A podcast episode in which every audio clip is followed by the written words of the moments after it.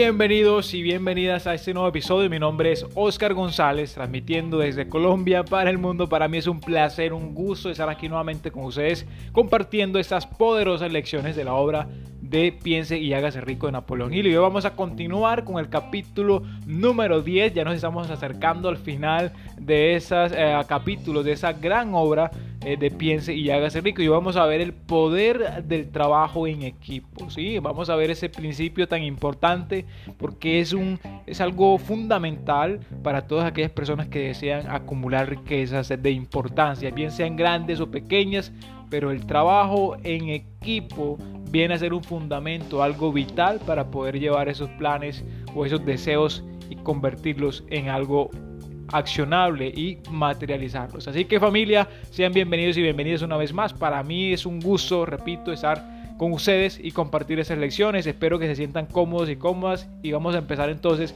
sin más preámbulos con este capítulo. Entonces, básicamente, este es digamos el el capítulo número 10, el paso número 9 hacia la riqueza. Así que vamos a entender entonces qué significa el poder del trabajo en equipo y la importancia. Y eh, el autor empieza diciendo que el poder es esencial para el éxito en la acumulación de la riqueza. Y entonces aquí viene a, vamos a sacar a colación la palabra poder. ¿Qué significa poder y cuál es la connotación que el autor le quiere dar en ese libro de eh, piense y hágase rico. Dice que el poder es el esfuerzo organizado suficiente eh, para permitir a un individuo transformar el deseo en su equivalente monetario. Es el esfuerzo organizado suficiente y necesario para permitir a un individuo transformar el deseo en su equivalente monetario. Al entender que el poder es un conocimiento organizado y es un esfuerzo ah, de alguna manera, entendemos que no se trata de un poder ortodoxo, digamos como generalmente lo conocemos, sino que se trata de organizar y aquí es donde el principio del trabajo en equipo entra en juego porque eh, el esfuerzo organizado implica que dos o más personas eh, se unifiquen o trabajen para lograr un objetivo concreto y es muy importante que sea bajo un espíritu de armonía. Entonces, básicamente ese es el poder. Eh, digamos que es un esfuerzo organizado, conocimiento inteligentemente organizado y que nos permita pues convertir nuestros deseos, materializarlos en planes y que esos planes se ejecuten con la ayuda de nuestro equipo de trabajo. Y básicamente eh, en ese sentido eh, es muy importante entender que nosotros podemos multiplicar nuestra capacidad cerebral, cerebral con el equipo de trabajo. ¿Por qué digo eso? Porque el autor dice que nuestro cerebro es como una batería. Y sabemos, eh, por, por, digamos, a nivel científico o a nivel de ciencia, que una batería, o que varias baterías, mejor dicho, tienen más potencia que una batería, o tienen varias baterías tienen más energía que una sola batería. Igualmente el cerebro es igualmente, pues, eh, de igual manera, nuestro cerebro, uno solo pensando un cerebro, o como, dice, o como se dice popularmente, dos cabezas piensan más que una.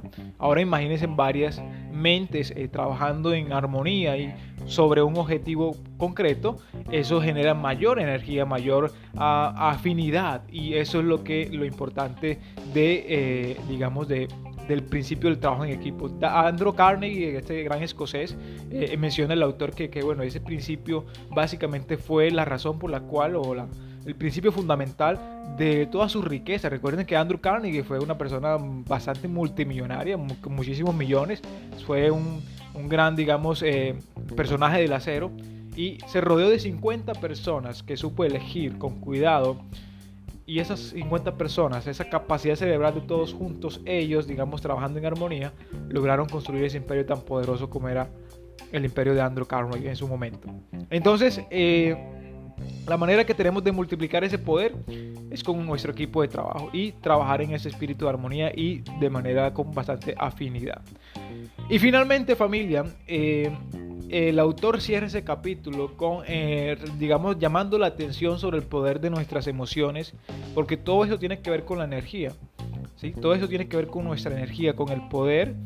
Y, bueno, tenemos que, digamos, apelar al entusiasmo y a las emociones positivas para poder, digamos, eh, dirigir un equipo de personas y eh, poder lograr nuestros objetivos.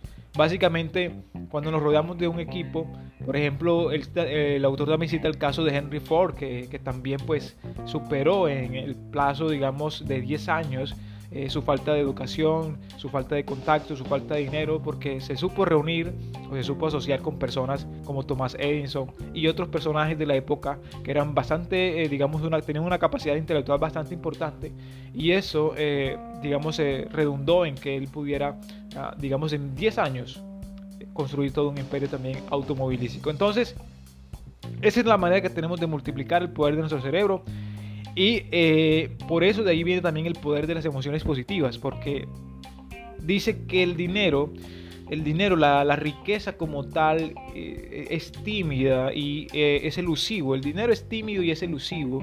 y digamos que debemos cortejarlo, al igual que un hombre corteja a una mujer para enamorarla tiene que proponérselo y tiene que seducirla de alguna manera.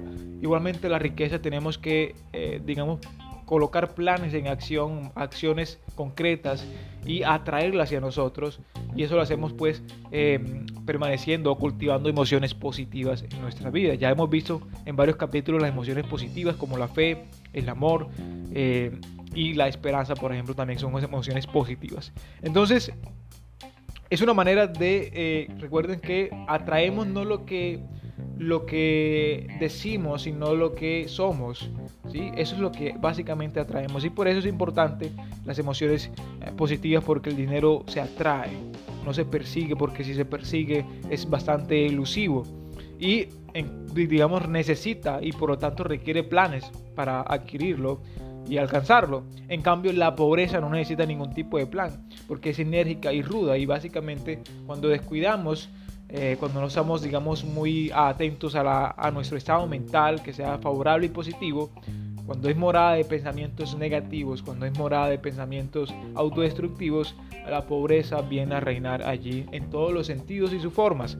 Entonces familia, esos son los tres puntos que quería rescatar de ese capítulo muy importante. Recordarles que básicamente eh, es un principio fundamental cuando se va a acumular riquezas, si sus planes, si sus ambiciones son, de una proporción mayor de lo normal, si son amplios sus planes, va a requerir sí o sí de un equipo de trabajo. Va a requerir de una o de otra persona o de varias personas que le ayuden a convertir sus planes en acción y a materializarlos. Recuerden, ese es un principio clave, es fundamental y se, se evidencia en la mayoría de las personas que han creado grandes fortunas. Así que familia, para mí ha sido un gusto, un placer estar aquí nuevamente con ustedes y compartir toda esa información. Espero que puedan eh, revisar ese principio a la luz de lo que ustedes están haciendo con sus eh, los pasos que están tomando para acumular riqueza. Es importante que vayan mirando, eh, determinando en su ambiente qué tipo de persona o qué personas necesitan rodearse para alcanzar ese punto donde quieren llegar. Y porque tienen que elegir con mucho cuidado los socios con los cuales quieren emprender con los cuales quieren, digamos, eh, materializar ciertos planes. Entonces, muy importante familia, porque realmente ese es un paso clave. Yo sé que a muchos nos cuesta, eso es, digamos, eh, delegar o tener un equipo de trabajo, eh, porque queremos hacer las cosas siempre nosotros, pero hay que entender que si queremos crear riqueza de importancia, es importante, valga la redundancia, aprovechar el poder del equipo de trabajo y así multiplicamos nuestro poder cerebral, porque no hay un hombre, un individuo que reúna toda la experiencia, todos los conocimientos necesarios para acumular una gran fortuna. Así que familia, espero que les quede muy clara esta información. Nos vemos entonces en un próximo episodio. Hoy es miércoles 16 de febrero del año 2022. Así que familia, mi nombre es Oscar González y recuerden que la vida es demasiado corta para hacerla pequeña. Nos vemos en un próximo episodio. Éxitos y bendiciones.